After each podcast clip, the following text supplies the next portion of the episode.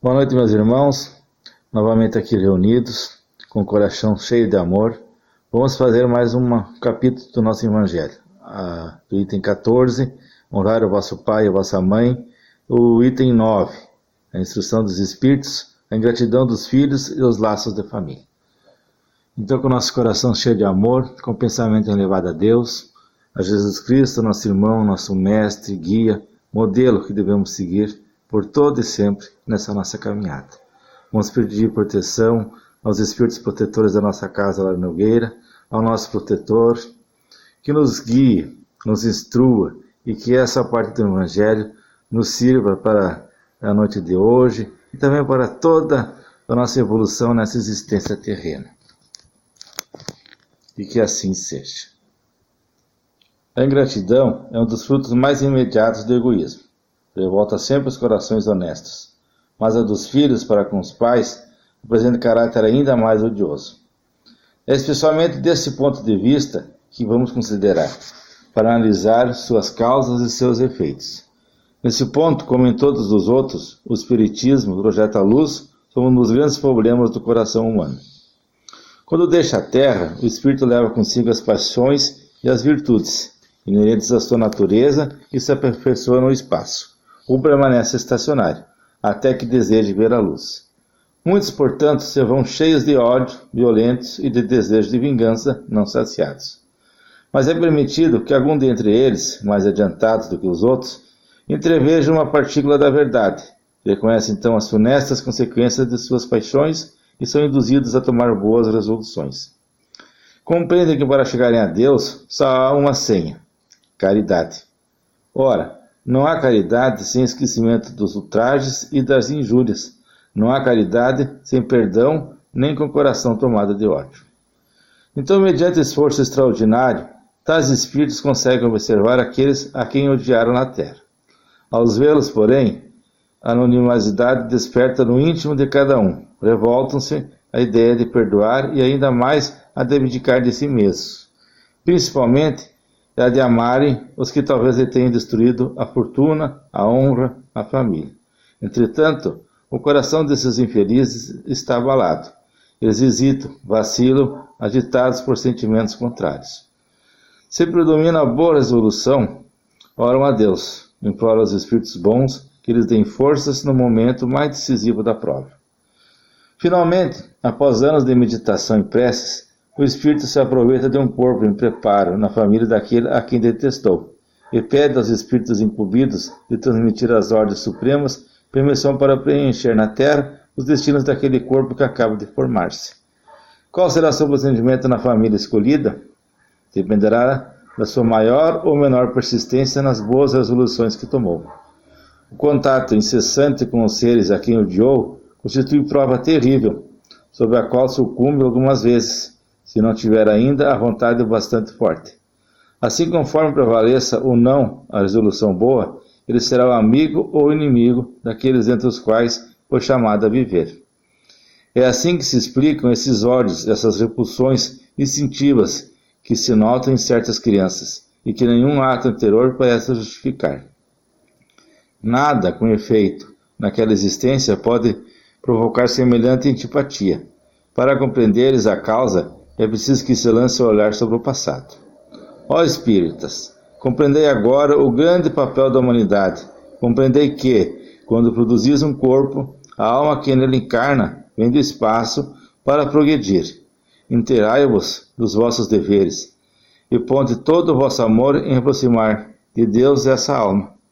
Esta é a missão que vos está confiada e cuja recompensa recebereis se a cumprires fielmente. Os vossos cuidados e a educação que lhes dareis auxiliarão seu aperfeiçoamento e ao seu bem-estar futuro. Lembrai-vos que de Deus perguntará a cada pai e a cada mãe que fizesse do filho confiado à vossa guarda. Se ele se conservou atrasado por culpa vossa, tereis como castigo violentos espíritos sofredores, ele de vós que fosse feliz. Então vós mesmos torturados e remorsosos, pedireis para reparar a vossa falta. Solicitarei para vós e para ele uma nova encarnação, na qual ficareis em melhores cuidados, e em que ele, cheio de reconhecimento, vos envolverá com seu amor. Não desprezais, foi a criancinha que repele sua mãe, nem a que por os paga com ingratidão. Não foi o acaso que a fez assim, e que por valeu, uma intuição imperfeita do passado que revela que podeis deduzir que um ou outro já odiou muito, por muito ou foi muito ofendido. Que um ou outro veio para perdoar ou para espiar. Mães, abraçai o filho que vos dá de gosto, e dizei, como vós mesmos, um de nós é o culpado. Fazei por merecer os gozos divinos que Deus associou à maternidade, ensinando aos vossos filhos que eles estão na terra para se aperfeiçoar, amar e bendizer. Mas, ó, entre vós, em vez de eliminar pela educação os maus princípios inatos de existências anteriores, alimentam e desenvolvem esses mesmos princípios com uma culposa fraqueza, ou por descuido e mais tarde o vosso coração ulcerado pela ingratidão dos filhos, será para vós, já nesta vida, um começo de expiação. A tarefa não é tão difícil quanto podereis imaginar. Não existe o saber do mundo. Tanto o sábio quanto o ignorante pode desempenhá-lo. E o Espiritismo vai facilitar esse desempenho. Quando a conhecer a causa das imperfeições do coração humano. Desde o berço, a criança manifesta os instintos bons ou maus que traz da sua existência anterior devendo-los o Pai apli aplicar sem estudá-los. Todos os males têm seu princípio no egoísmo e no orgulho. Espreitem, pois os pais, os menores sinais que revelam os germes de tais vícios, e tratem de combatê-los, sem esperar que lance raízes profundas. Faça como o bom jardineiro, que arranca os brotos defeituosos à medida que os vês aprontar na árvore. Se deixarem que se desenvolva o egoísmo e o orgulho, não se espantem de serem pagos mais tarde com a ingratidão. Os pais que fizeram tudo pelo adiantamento moral dos filhos e não lograram o êxito desejado, não têm que se inculpar a si mesmos e podem conservar tranquilo a sua consciência. Em compensação, a amargura muito natural que então experimentam pelo insucesso de seus esforços, Deus reserva grande e imensa consolação. A certeza de que se trata apenas de um retardamento que lhes será concedido concluir em outra existência a obra agora começada, e que um dia o filho ingrato os recompensará com seu amor. Deus não dá prova superior às forças daquele que pede, só permite as que podem ser cumpridas. Se alguém não consegue cumpri-las, não é que lhes falta possibilidade, falta vontade. De fato, quantos há de, em vez de resistirem às más inclinações, se compazem nelas? e a esses que ficam reservados o pranto e os gemidos em existências posteriores. Admirar, no entanto, a bondade de Deus, que nunca fecha a porta ao arrependimento. Chegará o dia em que o culpado se cansa de sofrer e que o seu orgulho é finalmente abatido. Deus então abre os braços paternais ao filho pródigo, que se lança aos seus pés. As provas rudes, ouvi-me bem, são quase sempre indício de um fim de sofrimento e de um aperfeiçoamento do espírito, quando aceitas com pensamento em Deus. É um momento supremo, no qual, sobretudo, o que importa é o espírito não falir, murmurando, se não quiser perder o fruto de tais provas e ter de recomeçar. Em vez de vos queixardes, agradecei a Deus a oportunidade que vos proporciona de vencerdes, a fim de vos otorgar o prêmio da vitória. Então saireis do turbilhão do mundo terrestre, para entrardes no mundo dos espíritos e aí seres aclamado como soldado que sai triunfante da luta. De todas as provas, as, que, as mais penosas são as que afetam o coração. Alguém que suporta com coragem a miséria e as privações materiais sucumbe ao peso das amarguras domésticas, torturados pela ingratidão dos seus. Oh, que pungente angústia é essa! Mas quem pode, em tais circunstâncias, estabelecer melhor coragem moral, senão o conhecimento das causas do mal e a certeza de que não há desesperos eternos, apesar dos dilaceramentos da alma. Pois não é possível que seja da vontade de Deus que a sua criatura sofra indefinidamente, que há de mais reconfortante, de mais animador do que a ideia de que depende dos esforços de cada um abreviar o sofrimento mediante a destru destruição em si das causas do mal. Para isso, porém, é preciso que o homem não detenha o olhar na terra, só veja uma existência que se eleve ao parar no infinito do passado e do futuro. Só então a justiça infinita de Deus se vos revela. e esperais com paciência, porque encontrais explicação para o que na terra vos parecia verdadeiras monstruosidades. As feridas que aí recebeis não vos parecem mais do que simples arranhaduras, nesse golpe de vista lançado sobre o conjunto.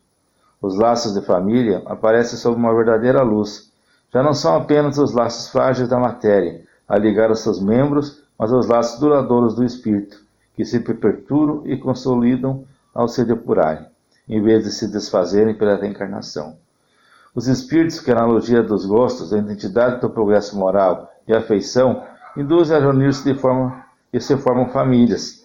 Esses mesmos espíritos, em suas migrações terrenas, se buscam para se agruparem como fazem no espaço, originando-se daí famílias unidas e homogêneas. Se nas suas peregrinações acontecem ficarem temporariamente separados, mais tarde tornam-se encontrar-se felizes pelos novos progressos que realizaram. Mas como não devem trabalhar apenas para si, Deus permite que espíritos menos adiantados encarnem entre eles, a fim de receberem conselhos e bons exemplos, a bem do seu progresso. Por vezes, esses espíritos se tornam a causa de perturbação, mas é aí que está a prova, é aí que está a tarefa. Acolhei-vos, portanto, como irmãos, auxiliai-vos, e mais tarde, no mundo dos espíritos, se felicitará de ter salvado náufragos que, por sua vez, poderão salvar a outros. Santo Agostinho, Paris, 1862. Item longo, mas de uma grande clareza. Neles temos novamente duas máximas do Espiritismo: a caridade e a lei de causa e efeito.